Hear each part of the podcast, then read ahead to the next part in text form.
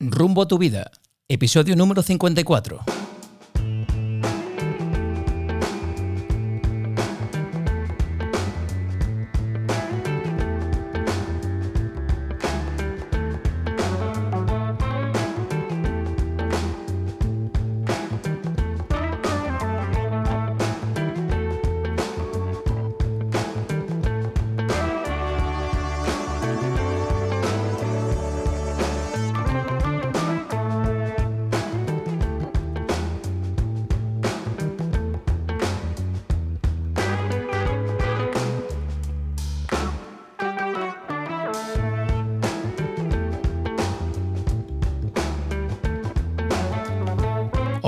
Amigos? Y bienvenidos a un nuevo episodio de Rumbo a tu vida.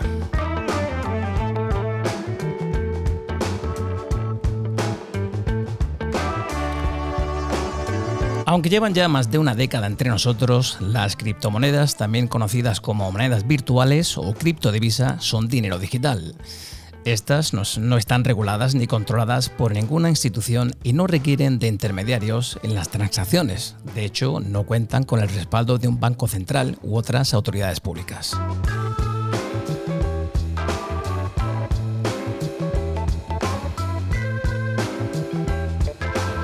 Se usa una base de datos descentralizada, blockchain o registro contable compartido para el control de estas transacciones.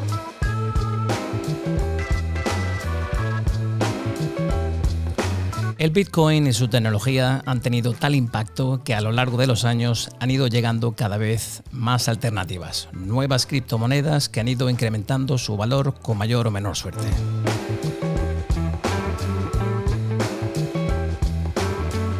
Una vez se realiza la transacción con criptomonedas, no es posible cancelar la operación. Un monedero digital o wallet es en realidad un software o aplicación donde es posible almacenar, enviar y recibir criptomonedas.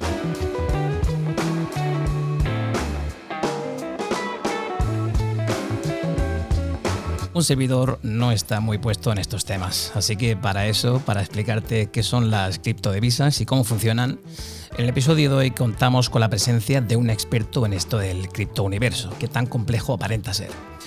Bien, nos visita Imadin Amsif, un ingeniero informático especializado en administración de sistemas y seguridad en redes distribuidas. Nuestro invitado está especializado en blockchain, ahora nos lo explicará en más detalle. Y lleva desde el año 2015 invirtiendo. A día de hoy cuenta con un fondo de inversión y una entidad enfocada a la formación de desarrolladores, de personas que busquen obtener unos ingresos pasivos, tanto en bolsa como en el mercado cripto. Y Madin Amsif, bienvenido a Rumba tu Vida. ¿Qué tal estás? Muy buenas, Andrew. Eh, ¿Qué tal todo? Pues bueno, eh, encantadísimo de estar aquí con todos ustedes, sobre todo aquellos que nos estén escuchando y, quieran, digamos, eh, conocer un poquito un terreno desconocido en el que muy poca gente se adentra a día de hoy, ¿no? Porque parece aterrador, como, como quien dice, pero es una de las tecnologías obviamente más disruptivas desde, desde, la aparición de Internet. Y obviamente es un placer estar con todos vosotros y que nos escuchéis aquí a día de hoy. Eh, ver que Bitcoin y muchísimas otras criptodivisas, que al final son un mero caso de uso, como dice, dice Andrew, de, blockchain, ¿vale? Eh, traen esa disrupción tecnológica que ha podido obviamente poder eh, poner incluso en, en, jaque a muchísimas entidades financieras, incluso el replanteamiento posible futuro de, la situación actual, de, la situación financiera con la que contamos ahora, eh, con la que contaremos a lo largo, en este caso, del podcast. Muchísimas gracias. Perfecto. bueno, pues eh, es todo un honor contar con alguien que sepa tanto sobre el tema. Cuéntanos, Imadín, ¿cómo, cómo te inicias tú en este mundo de las criptodivisas? Claro, hombre. Pues mira, yo comienzo en esto desde, desde en realidad comienzo desde los 12 años, ya que yo comenzaba a programar, ¿vale? Con mi padre. Tempranito, ¿no? Tempranito de pequeño, siempre tenía ese background tecnológico que me dio, me permitió dar el salto a que cuando me presentaron por primera vez la oportunidad, que fue en este caso un compañero de piso, mientras yo estudiaba en la universidad, me presentó un poquito el modelo de Bitcoin, ¿vale? Yo en ese momento es verdad que era una de las personas eh, que más conocía un poquito el sector tecnológico, ¿vale? Sobre todo en, mi ámbito, eh, en mi ámbito como alumno en ese, en ese sentido, en mi ámbito estudiantil, ¿no? Y una de las cosas que, eh, pude identificar obviamente que estamos ante una de las tecnologías posiblemente disruptivas, ¿vale? Disruptiva, una tecnología diferente, eh, resolvía muchísimas cosas que antiguamente eran imposibles, eran inviables a nivel tecnológico porque no disponíamos de los recursos. Esto de blockchain y de las criptodivisas, Andrew, no viene de ahora ni del 2009, de cuando Satoshi, la persona que estuvo detrás de la creación de Bitcoin, ¿vale? Em, no viene en ese momento. Digamos que hubo una persona anónima que publicó en este caso un paper eh, acerca de una solución a un problema matemático, un problema tecnológico que llevaba incluso décadas sin resolverse. Ahí, de ahí es donde realmente viene Bitcoin. Entonces, ver obviamente que, en tu campo se está resolviendo algo que no se ha resuelto desde hace cuestión de 15, 20 años. Digo, estamos hablando desde el año 93, ¿vale? donde se publicó un paper hace ya muchísimos, muchísimos años. Y yo vi obviamente que existía una solución eh, viable y es cuando realmente comencé mi primera, mi primera investigación, por, por, quien dice, y mi primera inversión en ese momento. Bueno, pues sin duda alguna contamos con alguien que tiene muchísima experiencia. Bueno, como decía en la intro, sabemos que las criptomonedas son dinero virtual, pero cuéntanos exactamente cómo, cómo funcionan y cuántos tipos hay. Claro, hombre. Eh, pues, a ver, eh, digamos que Bitcoin es una tecnología, una tecnología monetaria. Lo que intenta es crear al final un sistema financiero como el que tenemos a día de hoy. Yo voy a poner ejemplo muy básico para todas aquellas personas e intenté utilizar un poquito vuestra imaginación mientras, mientras explico un poquito qué es Bitcoin y qué es una criptomoneda. El primer cambio drástico que se dio con Bitcoin, ¿vale? Eh, desde la creación, en este caso desde la banca, hace más de 900 años. Realmente se dieron avances eh, radicales en la transferencia de capital, el control, la custodia de capital, la oferta y la emisión de dinero, ¿no? Digamos que Bitcoin de una manera u otra mejora el dinero en su conjunto, tanto para su uso como para su creación.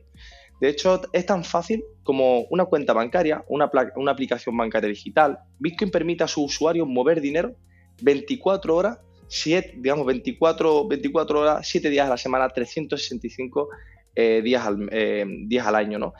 Sobre todo, eh, da al usuario el control sobre su dinero, añadiendo mejores, mejora en este caso sobre la privacidad del mismo, ¿no? Al no depender de una entidad central, eh, cualquiera puede utilizar Bitcoin. Y una de las cosas que, la que podéis realmente, aquello que me escucháis, podéis, podéis pensar es, eh, claro, Imadín, si no tenemos un control, podemos estar ante un acto fraudulento. Primero te voy a explicar un poquito qué es eso. Ahora llegaremos al apartado de estafas y, y actos fraudulentos. Efectivamente. Tal y como obviamente describió, eh, describió en su momento eh, Satoshi, Nakamoto, ¿vale? En el documento que, definió, ¿vale? Eh, digamos, definió esta tecnología Bitcoin en un sistema de dinero electrónico y en un sistema P2P. A diferencia de los sistemas actuales centralizados. Una red P2P, una cosita que siempre hemos tenido, por ejemplo, un ejemplo básico es Torrent, son protocolos por los cuales nosotros vamos a contactar con otra persona sin tener que pasar por un intermediario, ¿vale? Vale. Entonces, cada palabra, digamos, de esta definición es fundamental. P2P, dinero electrónico, un sistema. En primer lugar, ¿vale? Hablamos de un sistema eh, de efectivo y no solo de efectivo, lo que implica que Bitcoin al final es dinero. Billetes, moneda o cualquier instrumento al final para llevar las cuentas entre diferentes personas. ¿vale? Y las reglas y mecanismos para crear ¿vale? y gestionar ese efectivo, porque existen reglas para poder mantener ese efectivo. Entonces, utilizando una analogía, Bitcoin ¿vale? es el dólar, la Reserva Federal y la red bancaria, todo al mismo tiempo. Bitcoin es un conjunto de lo que tenemos actual en el sistema financiero. Bitcoin realmente no es, un, no es un activo en general, sino tiene que, es un conjunto de, módulos conectados que al final montan lo que tenemos a día de hoy, lo que se conoce como el sistema financiero tradicional, obviamente, implicando en este caso lo que acabo de explicar de las redes P2P. ¿no? En segundo lugar, eh, Andrew, podemos añadir algo más, y es que, eh, digamos, en segundo lugar, el dinero electrónico señala que estos billetes o monedas utilizados como dinero no son físicos, sino digitales. Al final los ordenadores crean Bitcoin, existen servidores detrás para mantener la seguridad de la red.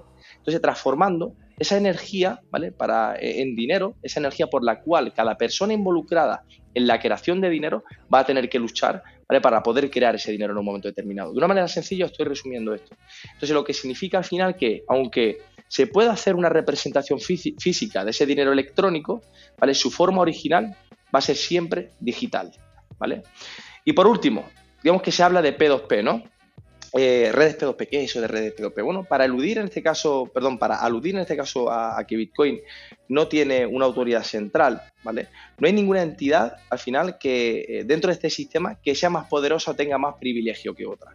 En Bitcoin cualquiera puede participar en el sistema ¿vale? al nivel que quiera, es decir, puede ser un simple usuario de, de dinero, ya sea para hacer una transacción e irte a comprar pan, irte a comprar cualquier cosa, Puedes participar, digamos, siendo un usuario que da, en este caso, por ejemplo, un auditor ¿vale? del escenario a través de un software que te descarga de un nodo en, vuestro ordenador, por ejemplo, podéis descargar y, realizar la labor de, en este caso, de, auditores, ¿vale? Y también realmente puede ser un emisor, podéis ser un emisor en este caso de moneda eh, de Bitcoin a través de un equipo de minería. Bueno, aparte del Bitcoin, eh, como yo también comentaba en la intro, han aparecido otras criptomonedas, ¿no? ¿Por qué no nos hablas de, otro tipo de monedas virtuales? Claro, eh, digamos que después de la aparición de Bitcoin, eh, eso fue al final una, una, disrupción a nivel tecnológico, ¿no? Fue un antes, marcó un antes y un después, pero Andrew, también existen, digamos, limitaciones, ¿vale? Al, final, al ser el primer producto, ¿vale? Nació con unas, limitaciones propias de, de naturaleza propia, en este caso de las redes descentralizadas, de las redes P2P, ¿no? Y a partir de ahí surgieron pues muchísimas altcoins. Eh, de hecho, su nombre indica altcoins porque son monedas alternativas, en este caso a Bitcoin, ¿vale? Eh, surgieron otras porque necesitaban dar una aplicación a nuevos modelos de negocio. Ahora imagina que quieres, por ejemplo, crear eh, una transacción o quieres crear un modelo de negocio adaptado, tokenizarlo, digitalizarlo en su, totalidad y no depender del dólar, sino poder crear tus propios tokens, unas fichas, vamos, llamémosle fichas, como un ticket de cine. Un ticket de cine tú vas a poder comerciar, vas a poder trabajar con esos tickets de cine. Entonces, Bitcoin no permitía eso, por lo que nació una red, obviamente, que marcó un antes, y un después también, que fue la red de Ethereum. Ethereum permitía, mediante la emisión de contratos inteligentes, formalizar y automatizar todo aquello que tuviera una lógica detrás de la intermediación. Un ejemplo, Andrew, ¿vale? Eh, digamos que nosotros necesitamos eh, de un notario para poder, en este caso, firmar eh, cualquier posesión o cualquier nueva posesión de cualquier inmueble, ¿no? Pues mediante Ethereum y mediante las aplicaciones de la red descentralizada podemos crear un, contrato inteligente que al que realmente podemos aplicar ese caso de uso. Nosotros podemos decirle a ese contrato inteligente, oye, vas a funcionar como notario, la persona que está detrás de esto te va a leer y si ella acepta el contrato, va a poder hacerme la transferencia, mantener esa transferencia en el contrato y cuando yo transfiera, digamos, el poderío de esa, de esa, vivienda, de ese inmueble, ¿vale? Todo se va a ejecutar en una misma transacción. Entonces evitamos que haya una parte, ¿vale? Eh, una parte fraudulenta o un, digamos, un vector de ataque. Al final, tened en cuenta que un intermediario al final es un vector de ataque. Lo que queremos es evitar ese vector de ataque. ¿Y cómo lo hacemos? Gracias al poderío que tienen las redes descentralizadas, que es su, naturaleza, necesitan de un consenso para garantizar que cada una de las transacciones que hacemos nosotros se cumplan. Y es lo que garantiza Ethereum. Luego pues nos encontramos con redes como Polkadot, pues en este caso como Syscoin, como Phantom, como Cosmos, cada una con su, su caso de uso, ¿no? Pero voy a explicar algo sencillo y básico que a día de hoy es muy importante reconocer y sobre todo es que cada una de ellas viene para poder solucionar un problema, ¿vale? Digamos que Ethereum, eh, uno de, los problemas que tiene actualmente, por ejemplo, son las comisiones que tenemos que pagar para poder hacer una transacción. Y es debido, obviamente, al gran volumen de usuarios con la que cuenta.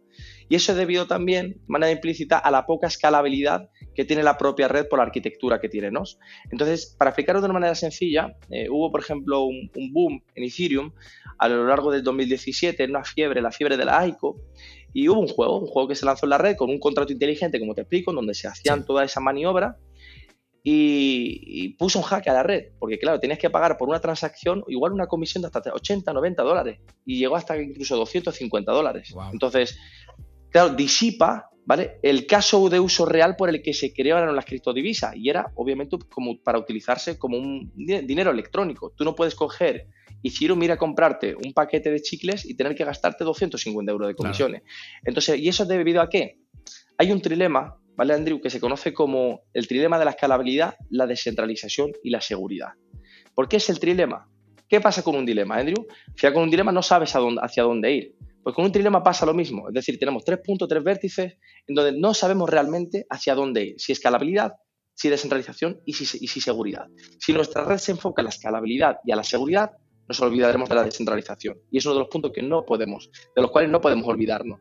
Las redes son poco escalables y a día de hoy existen muchísimos eh, universitarios, investigadores, universidades, gobiernos, empresas con fondos de inversiones millonarios intentando buscar una solución, por lo menos que intenta resolver esto. Y por eso existen actualmente muchísimas criptodivisas y otras obviamente que son fraudulentas. Lo has explicado perfectamente. Muchísimas gracias. Ah, ya te dije antes de grabar que esto era para, personas eh, que no estaban puestas en este tema, ni mucho menos. Probablemente grabemos una segunda parte, ya quizá a nivel más intermedio. Bueno, yo hablaba antes también de que existía algo llamado monedero digital. ¿Qué es un monedero digital y cuántos tipos de monederos digitales existen? Bueno, actualmente obviamente existen diferentes, muchos tipos de, billeteras digitales, ¿no? Depende obviamente de, la aplicación, del caso de uso, del volumen de capital que tengas que manejar. Eh, yo siempre recomendaré una u otra, ¿no? Pero, ¿qué antes de cuánto, cuántas existen, porque ya te digo que existen más de 10.000 wallets a día de hoy, ¿vale? Eh, necesitamos entender qué son las wallets, eh, qué es un monedero cripto, ¿no? Entonces necesitamos mantener en tenemos, tenemos que tener en mente de que la propiedad de una criptomoneda es diferente a la propiedad, en este caso, de un activo tradicional. Las criptodivisas no están disponibles de una manera física, ¿vale? No tienen una manera física, por lo tanto, al final podemos considerarlo como un código o un grupo de códigos que nos sustentan o que sustentan en este caso la creación de esa moneda. Por otra parte, las criptodivisas se almacenan nunca en tu wallet, nunca se almacenan en tu, en tu monedero.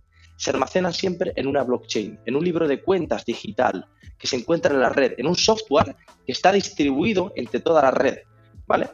Y digamos que de una manera u otra, eh, aquellos, eh, aquellas personas o aquellos nodos, como comentaba antes, que mantienen en este caso la seguridad de la red, son incentivados mediante este modelo económico, ¿vale?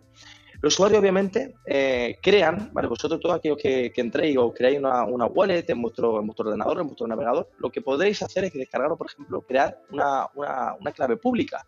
Y claro, ¿qué es una clave pública?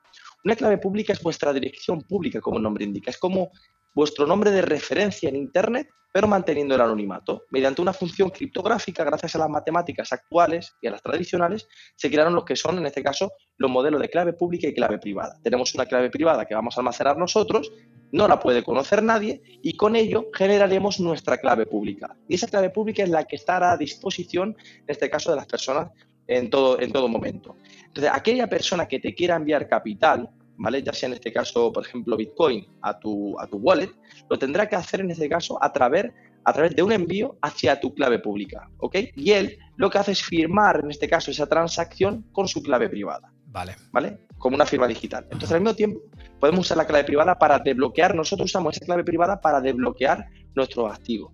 Sencillo, básico, perfecto.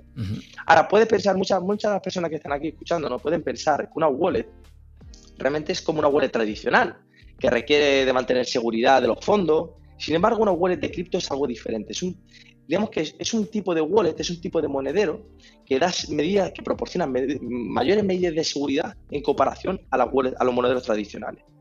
Entonces, digamos, eh, como nosotros podemos hablar de esto, las, wallets, las crypto wallets nunca almacenan la criptodivisa en su propio monedero, siempre se almacenan en la blockchain. Nosotros lo que haremos es emitir una transacción con esa clave privada que os cuento, yo, que os cuento yo, firmando esa transacción diciendo, oye, quiero desbloquear este dinero que tengo en el libro de cuentas. Y la red se pondrá en, consenso para desbloquearte ese capital y decirte, está desbloqueado tu capital. Porque como realmente eso nos pertenece, pertenece a nuestra clave pública, como pertenece a nuestra huella digital que está en Internet, no solo nosotros seremos capaces de desbloquear ese capital y moverlo, pero nunca está en nuestra wallet, porque si estuviera en nuestra wallet todo sería inseguro ante un hackeo, ante cualquier cosa. Ahora, ¿cuántas wallets existen una vez sabido, conocido esto? Bueno, existen eh, principalmente dos wallets, ¿vale? Que son hot wallets y cold wallets, ¿vale? Las hot wallets eh, son, por ejemplo, monederos que están en este caso en nuestro navegador, como el que tengo yo mismo justamente en este caso enfrente, mientras hablo con Andrew, ¿vale? También tengo en este caso wallets eh, en, la web, un wallet, un wallet de, de escritorio, puedes cargar una aplicación, un software creado específicamente para firmar esas transacciones como cuento. Puedo tener una wallet como tengo en este caso en mi móvil, que es Trust Wallet, puedo tener eh, cualquier wallet, por ejemplo, como la de Coinbase. Y luego existe la, otra parte que son los cold wallets, ¿vale? Que son wallets en papel, paper wallets, eh, como me escucháis, señores, ¿vale? Y luego están los hardware wallets, ¿vale? Los hardware wallets son, digamos, una especie, añaden seguridad o proporcionan seguridad a tus activos. ¿vale? porque para tú, en este caso, tener que realizar una transacción, ¿vale?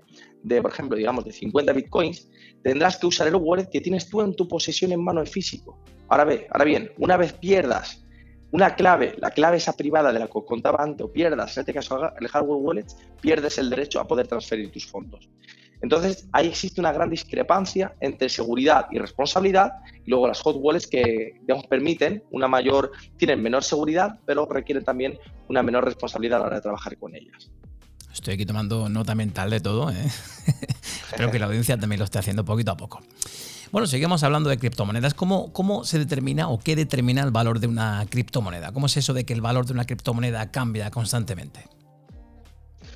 Bueno, eso eh, obviamente, ahí nos metemos un poquito en el mercado, ¿no? Nos metemos un poquito en el, en el valor de la especulación, ¿no? Eh, digamos que al final es como el azúcar, como el euro, como el dólar. Eh, existe un margen de, que debéis conocer todo y un mercado tiene que cumplir con diferentes propiedades. ¿vale? Tanto un mercado, por ejemplo, en el sistema financiero, digamos que lo componemos de diferentes mercados. Ramificamos al mercado de divisas, al mercado de valores, al mercado de futuro y opciones. Cuando hablo de mercado de valores son acciones de empresas, para resumiroslo, ¿vale?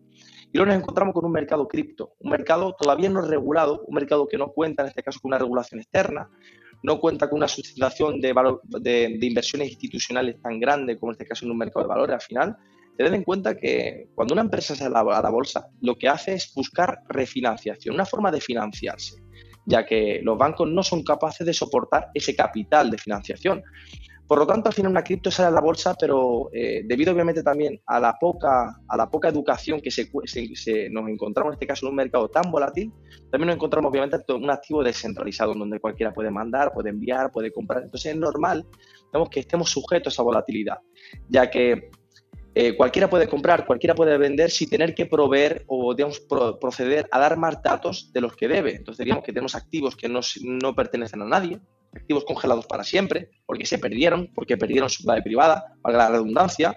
Tenemos otros activos realmente que, que, están en un exchange, un exchange, digamos, una casa de cambio, un broker cualquier cosita con la que nosotros podemos trabajar, manipulamos el order book, etcétera, ¿no? Y una de las, cosas principales, debido obviamente a su manipulación o al posible, a posible especulación con la que contamos en este caso en el mercado cripto, es la poca liquidez de mercado. Cuando un mercado es ilíquido, no cuenta con tanta liquidez, existe mucha manipulación en ella. Un caso básico es que si nos vamos a una gráfica del euro dólar, por ejemplo, del par de cotización, obviamente veremos que fluctúa muy poco. De hecho, fluctúa 1,09, 1,08, 1,07.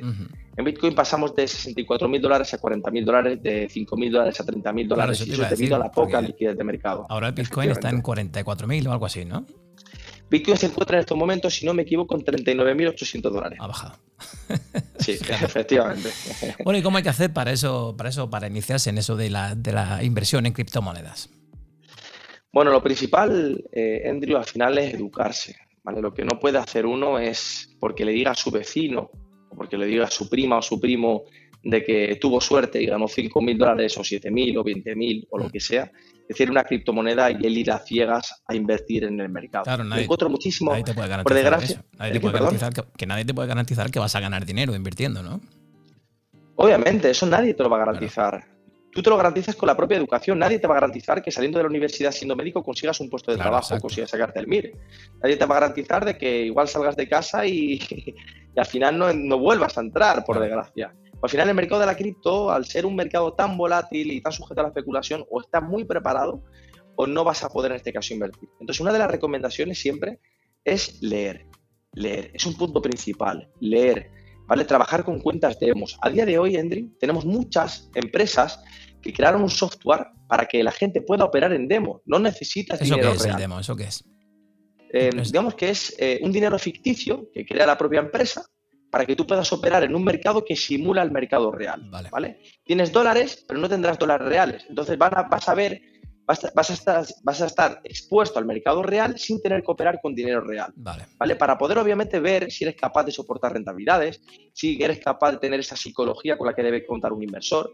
Uno de los puntos principales, Andrew, es que nosotros a día de hoy tenemos que tener claro que cuando comenzáis con el mundo de la inversión y lleváis meses, uno de los puntos principales es que el inversor debe de tener una psicología debe ser tan, tan, tan riguroso y tan, en este caso, disciplinado como ningún otro oficio.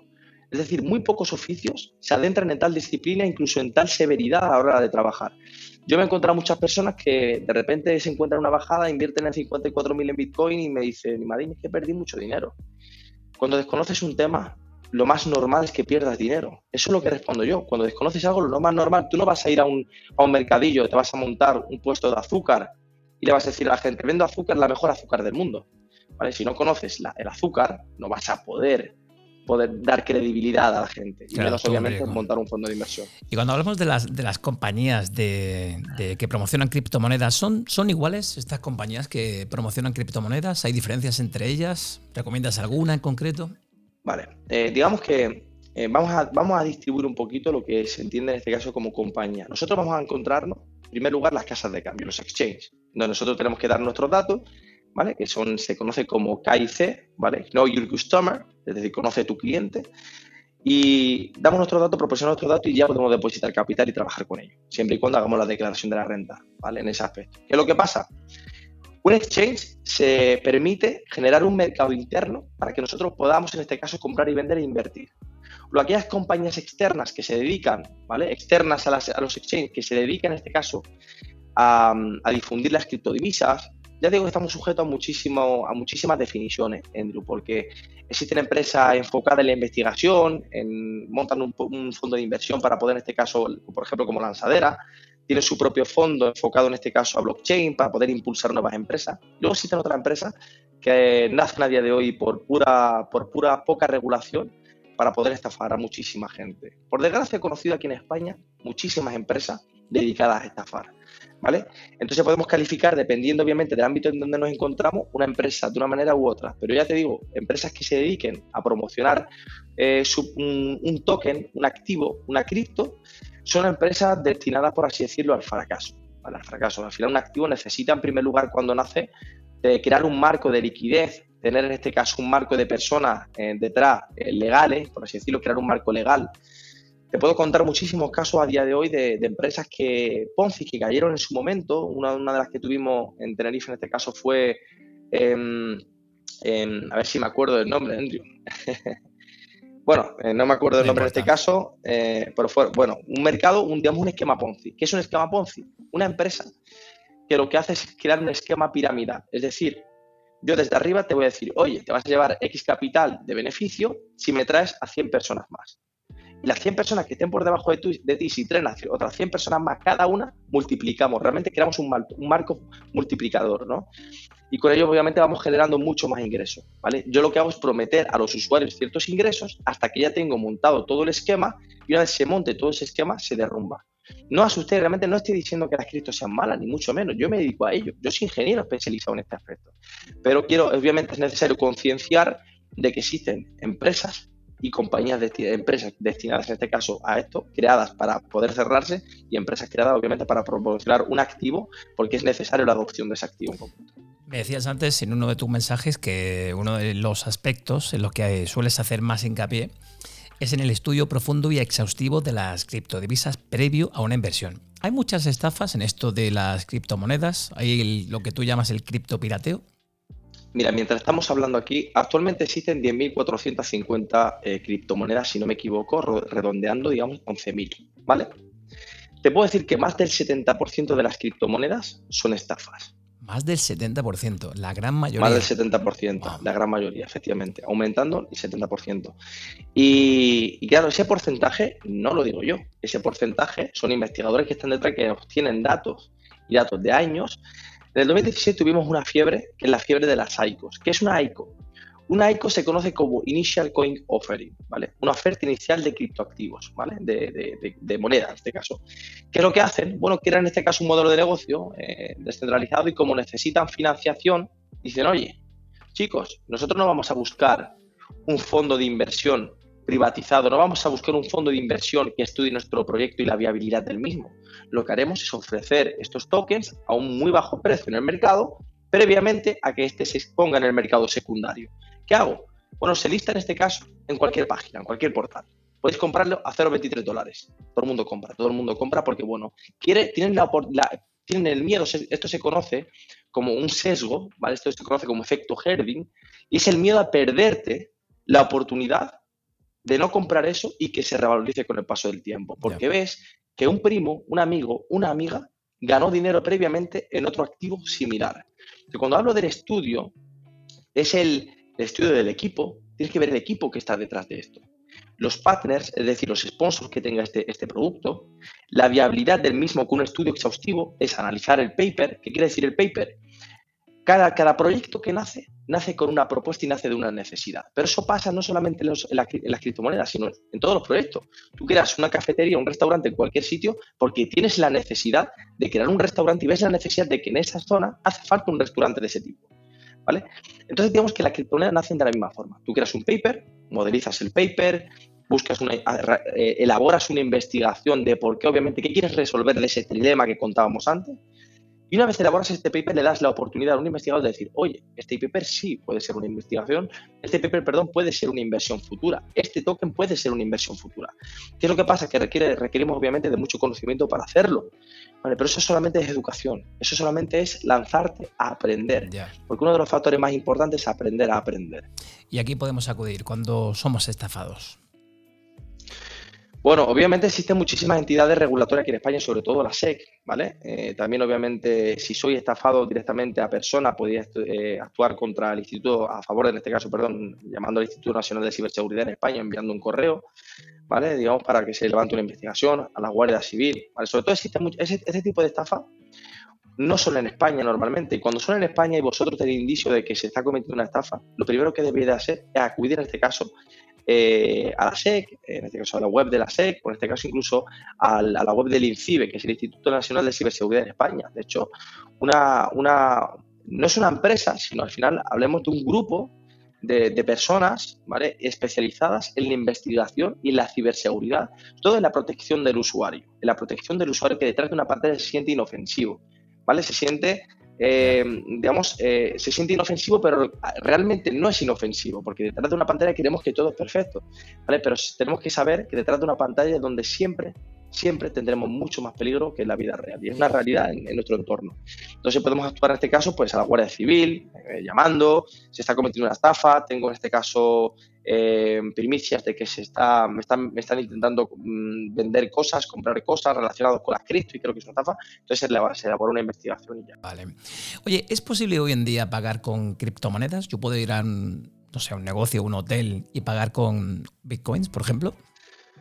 Existen muchísimas, muy buena pregunta, Andrew, porque existen actualmente muchísimas empresas que han permitido el pago de Bitcoin actualmente. De hecho, se, hizo una, conferencia en Miami hace cuestión de dos semanas, en donde ibas tú a, una, a un grifo de cerveza y podías coger en este caso tu móvil y pagar, ¿vale? Escaneando un QR, pagar con, con Bitcoin, con, Bitcoin, fíjate tú, con Bitcoin. Poder pagar con Bitcoin una cerveza. Entonces, en el momento en que se aceptaba la transacción, tardaba segundos se abría en este caso el grifo y te daba una cerveza. ejemplo básico, sí, ejemplo básico. Estamos llegando sí, totalmente Tesla. Tesla en su momento aceptó Bitcoin para comprar los coches.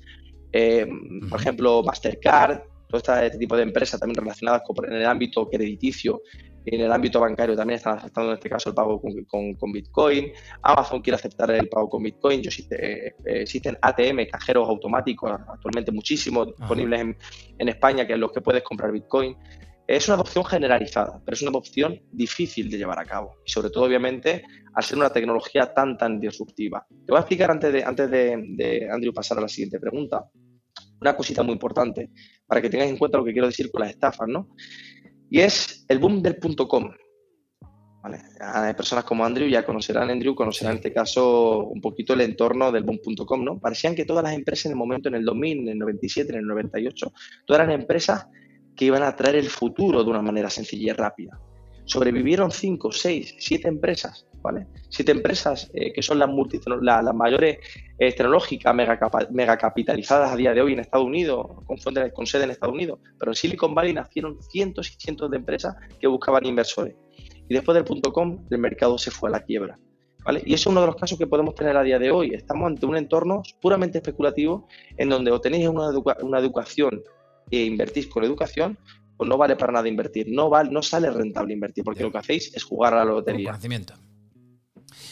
Y si estamos dispuestos a invertir y estamos dispuestos a invertir con conocimiento, como tú dices, ¿cómo podemos empezar a adquirir bitcoins? Por ejemplo, hablabas antes de, que ya está casi disponible en algún cajero, en un ATM, ¿no? ¿Cómo se pueden adquirir estos? Bueno, tan, tan simple, ya te digo, tan simple como descargarte en tu móvil Binance, eh, KuCoin, ¿vale? Son exchange, casas de cambio que te permiten cambiar dólares. Por ejemplo, tú lo que haces es eh, compras dólares con la tarjeta de crédito, pones tu tarjetita de crédito, después, obviamente, de haberte suscrito, de haberte haber dado tu documentación, etcétera, para. Haces una cuenta. efectivamente.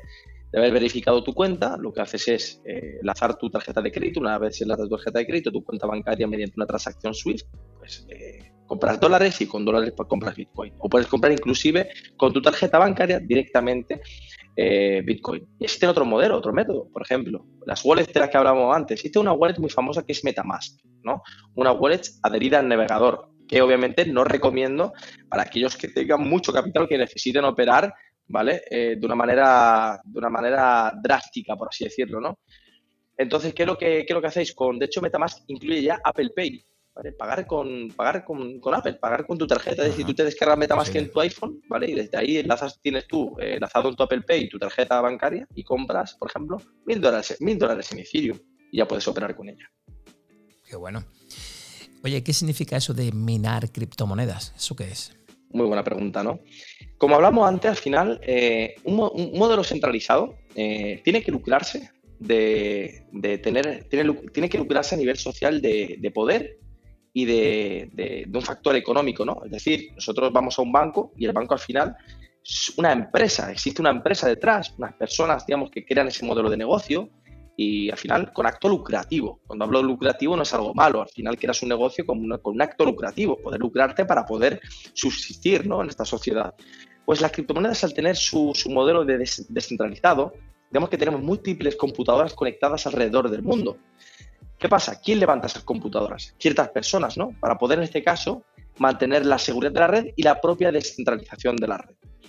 Bueno, pues una vez nosotros creamos, tenemos estas computadoras, necesitan, digamos, sobre todo en Bitcoin, existe un protocolo por el cual para generar activos necesitas trabajar mucho. Tu ordenador necesita trabajar, gastar mucha energía, ¿vale? Y eso es lo que hará que tú puedas resolver en este caso un puzzle matemático que te permita, un puzzle matemático que es inviablemente, eh, ya te digo, es poco probable que nosotros lo podamos hacer, por ejemplo, con nuestro ordenador aquí en estos momentos, ya que ese puzzle matemático en el 2013 era resolvible hasta con un móvil. A día de hoy necesitamos granjas de minería para que poder generar una criptomoneda. En resumen, digamos que son eh, gráficas conectadas en paralelo que trabajan eh, alrededor de todo el globo para poder resolver en un momento determinado un puzzle que diga, oye, acabo de encontrar la solución para todas aquellas personas que están intentando hacer una transacción. Lo que pasa es que ese modelo matemático está ajustado para estar solamente para estar resuelto actualmente en, en menos de 10 minutos. No puede tardar más. Entonces, la persona, conforme va pasando el tiempo, lo que hace es incrementar tus recursos de minería. Y la minería es como el proceso de excavar, excavar para encontrar un diamante. Excavas, excavas, excavas, excavas. Si lo dejas, puede que el diamante esté ahí y no lo encuentres. El diamante faltaba solamente una milésima para encontrarlo. Entonces nadie quiere parar. Imagínate a 50 mineros, por ejemplo, intentando excavar, ¿vale? Cavar para sacar el diamante. Pues al final, de una manera u otra, sabremos que alguien lo encontrará tarde o temprano. ¿Vale? Pues las criptomonedas funcionan de la misma forma. Minas para poder, en este caso, resolver ese puzzle criptográfico matemático para que se cree ese Bitcoin. Y eso lo que hace es añadir seguridad a la red, porque nadie querrá cometer eh, actuar de manera fraudulenta, ya que si existen 50 personas cavando en esa, en ese, digamos, en esa, en esa cueva para sacar eh, un diamante, sabremos que si alguien quiere actuar de manera fraudulenta, tendremos 50 personas ojeando que esa persona está actuando de manera fraudulenta. Y lo que no queremos es gastar recursos energéticos innecesarios ¿vale? en, por menos, en luchar entre nosotros. Y al final Bitcoin funciona de una manera similar. Vale, o sea que queremos ser lo más eficiente posible. Oye, mis hijos esta Navidad me hablaban de, algo que, bueno, yo ya he descubierto que es, pero quiero que tú lo expliques a la audiencia. Quizá nos salgamos un poquito del guion, pero creo que está un poco enlazado con todo. ¿Qué son los NFTs, lo que se llaman los Non-Fundable Tokens? Muy buena, ¿no? Muy buena pregunta. Bueno, pues digamos que estamos digitalizando todo, tokenizándolo. Cuando hablamos de tokenizándolo, creando eh, tokenizándolo, ojo a las palabras. ¿eh? Tokenizando, ¿no? Ojo al vocabulario que estamos creando ya. Creo que al final tokenizamos todo, significa que lo digitalizamos. Le damos esa... Al final, las criptodivisas se tienen que basar en un modelo criptográfico, es lo que sustenta actualmente a Internet. Sin la criptografía, sin esas matemáticas básicas, no podríamos tener Internet a día de hoy ni tener criptomonedas. ¿Qué pasa? Que bueno, se lleva a la conclusión de intentar representar, ¿vale? Unicidad se intentó representar un activo fungible, como el nombre indica, fungible. Y no, no, digo, no me refiero a los tokens no fungibles, sino fungible. Puede gastarse, puede consumirse, puede quemarse, ¿vale? Un no fungible es único. Un cromo de Messi, por ejemplo, del año 2009, un año de un cromo, por ejemplo, yo, dije, yo qué sé, dime de Denzel Washington en la película, por ejemplo, de Training Day, ¿vale? Eso representaría algo único. Digamos, imaginaros si lo firma él. Aún más aumentamos la autenticidad del mismo. Pues ahora imaginaros que, si, podemos, eh, digitalizar ese cromo y ponerlo en una blockchain de manera permanente para siempre. ¿Quién lo firmó? Lo firmó con su clave privada el señor Denzel Washington, porque él en sus redes sociales publica de que esa clave pública le pertenece a él. ¿Vale? Podemos certificar de que todo es correcto. Entonces, lo que hemos hecho no es solamente crear arte digital, porque una de las problemáticas que existe actualmente, Andrew, es que pensamos de que solamente está enfocado al arte digital. El arte digital es, podemos hablar de que es una de las mayores estafas, ¿vale? Eh, calificándolo de una manera u otra, que existen actualmente. Pero no por, no por nada, sino porque existen muchísimas personas creando arte digital sin sentido. ¿vale? CryptoPunks. Hablamos de, en este caso, un, cuadro digital de píxeles que se vende a 4 millones de dólares. Pero luego podemos crear un NFT que represente un certificado, un certificado digital universitario. Un NFT que represente un currículum. Un NFT que represente nuestro podcast. Sabremos. Fíjate, yo no había, no había pensado en eso. Sabremos de que eso está permanentemente ahí. Y si alguien falsifica ese podcast, gracias a la cadena de bloques somos capaces de decir, oye, ¿lo estás retransmitiendo? Cuando esto es mío. Y te van a decir, claro, pero ¿cómo puedes en este caso certificar de que eso es tuyo? No pasa nada. Vamos a buscarlo en la transacción en la que yo publique mi podcast en forma de NFT. Porque no va a haber ningún podcast similar, es tuyo. Entonces, ¿qué hacemos nosotros? Acudimos a la cadena de bloques y ¿cuándo lo creó el señor Andrew? Lo creó, por ejemplo, que ya es hoy el 23 a las 17.50. Ah, en Canarias. Perfecto. Se publicó en este momento. Y la persona que dice, no, no, que te que robó ese podcast, dice, vale, yo lo tengo publicado a las 18.20. ¿Cómo ha sido posible esto? Realmente conseguimos hacer eh, uso de la, de la trazabilidad, de la transparencia, de la seguridad de la blockchain para poder crear algo único y mantenerlo siempre en Internet. uno de los casos más básicos, más uso, por ejemplo, en mi trabajo de fin de máster. Yo me enfoqué, por ejemplo, en su momento en la prevención de, emisión de fármacos ¿vale? De, a mansalva. Uno de los problemas que tenemos a día de hoy, yo voy a decir fármacos, no asustéis, ¿vale? son fármacos que se venden realmente en la calle. Yo estuve enfocándome en, en el ribotril, en el tranquimacin, en el diazepam, muchos de vosotros conoceréis lo que es el diazepam. Son productos que se venden mucho en el mercado negro. ¿Vale? Entonces, digamos que yo enfoqué, como vengo de una familia también de policía, también enfoqué un poquito, enfoqué en ese aspecto, ¿no? ¿Por qué? Porque cada médico tendrá una clave pública, una dirección, una huella digital en Internet, ¿vale? En una blockchain. Entonces, cada receta que emita un paciente lo subirá a una cadena de bloques. Ahora bien, existe un contador de cuántos diazepams emite a la semana. Si se pasa más de lo que debe, se emite una alarma en la cadena de bloques. Oye, y se levanta un comité ejecutivo a investigar por qué este médico está emitiendo a esta persona más fármacos de los que debe. Existen muchas formas de eludir esto, sin ninguna, sin ninguna duda.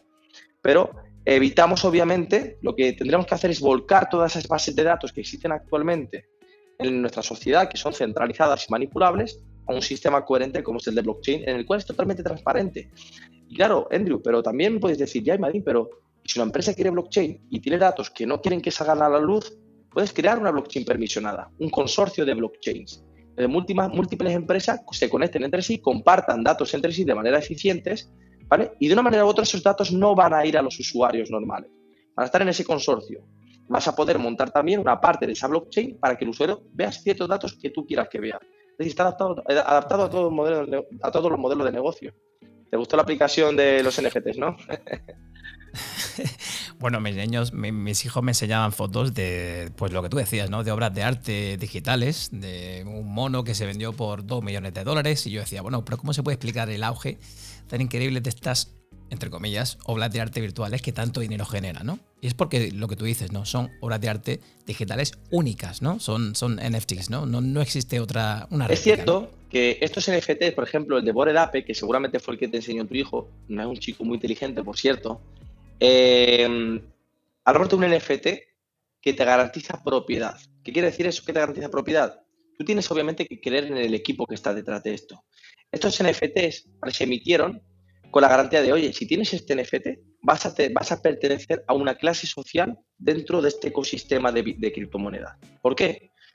Porque cuando hagamos un evento, en donde eh, un evento muy grande, donde habrán yates, aviones, jets privados, que si tal, le daremos la oportunidad a aquella persona que posea ese NFT de entrar en nuestro círculo, digamos, de, de empresarios y conocer incluso a gente que tiene un estatus social diferente.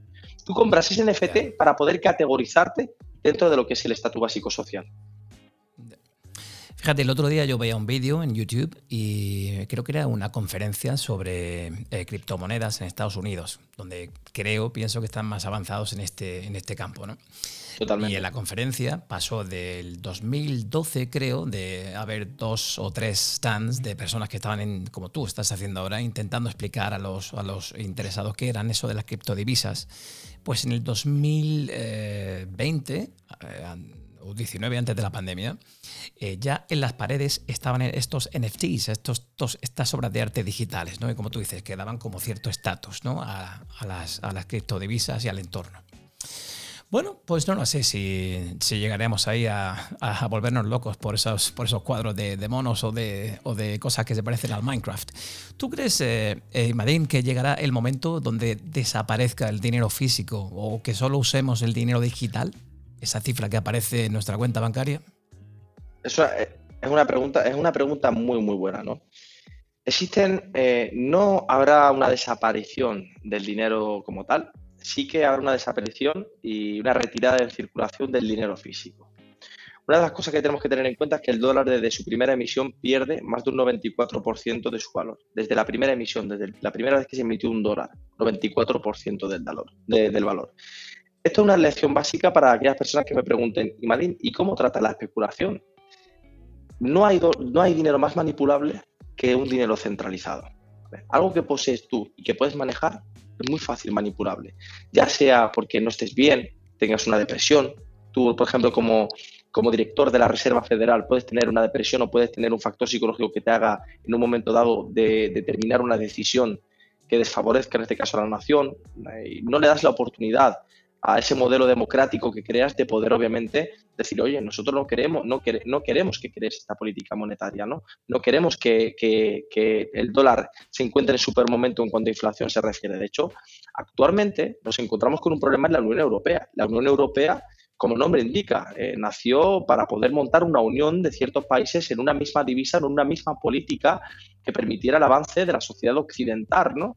Pero uno de los problemas con los que, tenemos a día de hoy, sobre todo en la zona de la Unión Europea, es la microfragmentación con la que cuentan en este caso los países en la, Unión Europea. Ya lo vemos con el conflicto de Rusia-Ucrania. Son intereses políticos monetarios en los cuales realmente los ciudadanos no podemos participar. Por ejemplo, eh, nosotros eh, dejamos de importar ahora gas natural de Rusia en unos meses para poder importar, en este caso, gas natural licuado de, Estados Unidos. ¿vale? El principal exportador más grande. Entonces, tenemos que pensar que nuestro modelo fiduciario a día de hoy es un modelo erróneo. Es un modelo erróneo que necesita supervisión. No quiere decir que es un modelo que debamos de evitar. El euro no se puede evitar. La moneda es la divisa básica, es el activo más líquido. Cuando hablo de líquido, ¿qué quiere decir? Te voy a poner un ejemplo, eh, Andrew. Yo te doy a ti, por ejemplo, eh, una onza, yo digo, tengo una onza de oro y te digo, oye, ¿me lo puedes cambiar por otra onza de oro? ¿Tú me lo cambiarías? ¿Tú tienes ahí una onza de oro en, este momento? Pues no, no tengo muchas. Vale, eso es ilíquido, eso no, es, no hay liquidez, ¿ok? Ahora bien, si yo, por ejemplo, cojo un dólar o un euro, por ejemplo, aquí en Europa, eh, bajo en este caso a cambiarlo, hay alguien que me va a poder dar un euro también a cambio. Entonces existe un mercado líquido. La liquidez es necesaria, es lo bueno que tiene el euro pero, y el dólar. Pero una de las cosas que, tenemos a día de hoy es que eh, recaemos en este caso en el valor de un papel, en el valor de una, de una entidad centralizada de estas empresas bancarias te dan préstamos a cambio de unos intereses, esos intereses suben, bajan. Estamos ante una política monetaria que debe de ser cambiada. Y obviamente, eh, si utilizamos el modelo criptográfico matemático que tenemos disponibles a día de hoy, podemos hacerlo para poder crear una, una moneda digital. Y respondiendo a tu pregunta, Andrew, sin ninguna duda, una de las cosas que haremos es la transición del dinero físico al dinero digital. Pero atrae un problema. Es decir, salimos de, una, salimos de un problema a una solución y a la vez tenemos otro problema. Y obviamente tendremos la supervisión y el control total de lo que hacemos con nuestras vidas. Es una realidad. Es decir, queremos comprar un día, por ejemplo, irnos a, las Bahamas con, nuestra mujer o cualquier cosita y necesitamos hacer, yo qué sé, y comprar cualquier cosa que nos guste, pues eh, nos pueden bloquear nuestra transferencia bancaria. Uno de los casos básicos, Andrew, eh, es el bloqueo de las cuentas que tuvieron los camioneros hace poco en Canadá. Hubo una propuesta muy fuerte por el COVID, ya que no se, le permitiría, no se les permitían viajar, etcétera, etcétera, si no tenían pasaporte, ¿no? ¿Qué se les hizo? Un acto, un acto de, de digamos, para mí, despreciable, que es bloquear las cuentas bancarias de cada una de las personas involucradas en la propuesta. Independientemente de cómo tu ciudadano proteste, tú no puedes eh, bloquear sus cuentas bancarias, porque hay niños, hay niñas, hay madres que dependen de ese dinero, hay padres que dependen de ese dinero, ¿vale? Entonces, eh, obviamente estamos aún dentro de un marco en donde digitalizamos todo, pero tenemos la capacidad de bloquearlo. Bueno, pues mediante, gracias a las criptomonedas, en parte, evitamos en este caso este tipo de bloqueo, porque las, criptomonedas nacieron también para, eh, en su naturaleza nacieron para ser resistentes a la censura. O sea que sí, ves esa transición posible. Bueno, y también te quería preguntar el famoso futuro multiverso, que como sabes está en proceso. Todo indica a que podremos hacer pagos y transacciones usando solo criptomonedas. ¿Qué nos puedes decir sobre esto? Bueno, el, multiverso, el metaverso, llamémosle el, el, el, Elon Musk de, de, lo que es en este caso el, digitalizarlo todo, el metaverso digitalizarlo todo, en este caso, a tener unas gafas de realidad virtual, no salir de tu casa y quedarte en un juego donde poder, poder hacer cosas. Eso no es el metaverso. Por ejemplo, ya se dio el caso de un concierto de quién era, de Travis Scott, ¿no? Del rapero eh, americano Travis Scott, y había 100.000 personas eh, viendo ese concierto. Es decir, ¿se compran entradas ya con criptomonedas en ese metaverso? Efectivamente, tú compras el, con un token, ¿vale? Con un activo digitalizado, en este caso con una criptomoneda o un token, compras eh, una entrada, entras, eh, digamos en un pass, imagínatelo virtualmente, entras y ves un escenario, 50.000 eh, avatares, cuando hablo de avatares, personajes ficticios creados con los que interactuar e incluso poder ir perfectamente, imagínate, a una tienda de Globo, por ejemplo, una tienda de, de un McDonald's en ese concierto virtual y decirle, oye, quiero en este caso una, una, hamburguesa, una Big Mac y que me la envíes a tal dirección. Lo que harán realmente es pagar, tú podrás pagar eso con criptomonedas y que directamente, sin tener que llamar a nadie, te enviarte en este caso a tu dirección y solamente tendrás que levantarte del sofá a la puerta de tu casa y coger eso. Es increíble, pero tenemos que pensar también que esto, eh, yo voy a dar mi perspectiva ética, ¿vale? Eh, aunque no me la preguntes, en porque será importante. Em, tenemos aquí un dilemático moral. La sociedad, obviamente, eh, ha caído en, encerrarse solamente a los dispositivos móviles, al ordenador, a perder nuestra naturalidad de estar en familia, estar con nuestra gente. Y creo que crear un, metaverso mm, no solamente será positivo para un modelo económico, incluso para empresas, para poder en este caso adentrarnos en un mundo diferente, pero porque el ser, humano es maravilloso y ahora te explicaré por qué, sino que además obviamente podemos caer en una perspectiva psicológica de ansiedad. Escuché tu podcast sobre la ansiedad. referencia a la ansiedad, me encantó, me encantó porque te preocupas sobre algo, quieres, tienes una, como dijo en este caso, eh, eh, no me acuerdo el nombre de la persona. El psicólogo. sí, el miedo a perderte, el fear of missing out. Exactamente. se tenía que preparar en este caso una tal y al final es lo mismo, estamos en un entorno metaverso, pero perdemos esa, esa, esa, cercanía. Entonces, ¿hacia qué camino vamos? ¿Hacia dónde caminamos realmente? Una de las cosas que, por la que más me gusta realmente esto, el ser humano, es su capacidad de crear, es su capacidad de innovar. Y es algo que digo yo siempre en mi charla. Es decir, no hemos sido capaces de ir a Marte, por lo que es como la, si, no voy a la si Mahoma no va a la montaña, eh, la montaña va a Mahoma. Y si nosotros no vamos a Marte, traemos a Marte aquí mediante un entorno, mediante un metaverso. Y eso ha sido brutal. Por ahí, por esa parte, brutal. Pero entra el marco ético y moral en ese Esto, eh, recordemos a la audiencia, lo dice un ingeniero informático, señores, que está aquí a favor de la humanidad, nunca mejor dicho. Bueno, Emadín, por hoy ya terminando el, podcast, ¿qué le dirías a, todas esas personas que quieren empezar a, invertir, a investigar en este universo de las criptomonedas? ¿Cómo podrían iniciarse? ¿Hay algún curso básico en esto? ¿Pueden recurrir a gente como tú? ¿Qué les recomiendas? Bueno, eh, iniciarse al final es... Eh, bueno, vosotros sabéis que tenéis mis redes sociales, pues dejar en este caso Andrew para Pues vamos, vamos a decirla. ¿Cuáles son tus redes? ¿Dónde te pueden encontrar? Eh, yo tengo, por ejemplo, en mi, Twitter es Imadinamsif, ¿vale? Con dos Ds, I-M-A-D-D. Lo pondremos en las, notas del podcast, lo pondremos. Ok. Y luego Imadindef en Instagram, ¿ok?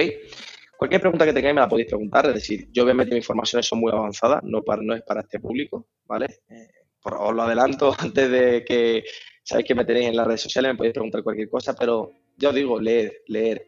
Eh, o, aconsejo libros, por ejemplo, como El Inversor Inteligente, libros como Master in Bitcoin, libros como Inversión en Valor, como Introducción al Mercado de Futuros y Opciones. Existen múltiples, múltiples libros, ¿vale? Que realmente con lo que pues, me encanta Andrew porque en estos momentos estaba apuntando, creo, si no me equivoco, lo que le estoy diciendo. Entonces, al final, eh, primero educaros, eh, estar ante la expectativa de que forjáis una base, unas, unos pilares básicos y después de esos pilares montáis la casa. Ya ven que vosotros montar la casa. En el momento en el que vosotros queráis montar la casa, acudid a Imadina o acudid a cualquier experto en esto, ¿vale? Con cierto criterio, obviamente, y le decís, oye, mira, que quiero aprender más de lo que sé.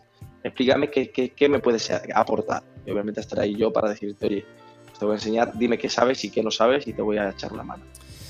Pues como decía Warren Buffett, sé codicioso cuando otros sean miedosos y sé temeroso cuando otros sean codiciosos. Muy buena, muy buena. Está bien tener dinero y las cosas que el dinero puede comprar, pero también como tú bien dices, está bien también comprobar de vez en cuando que no has perdido las cosas que el dinero no puede comprar. Y Madín, muchísimas gracias por visitarnos hoy y darnos toda una masterclass en este relativamente nuevo universo como es el mundo de las criptodivisas. Muchísimas gracias. Gracias a ti, Un abrazo.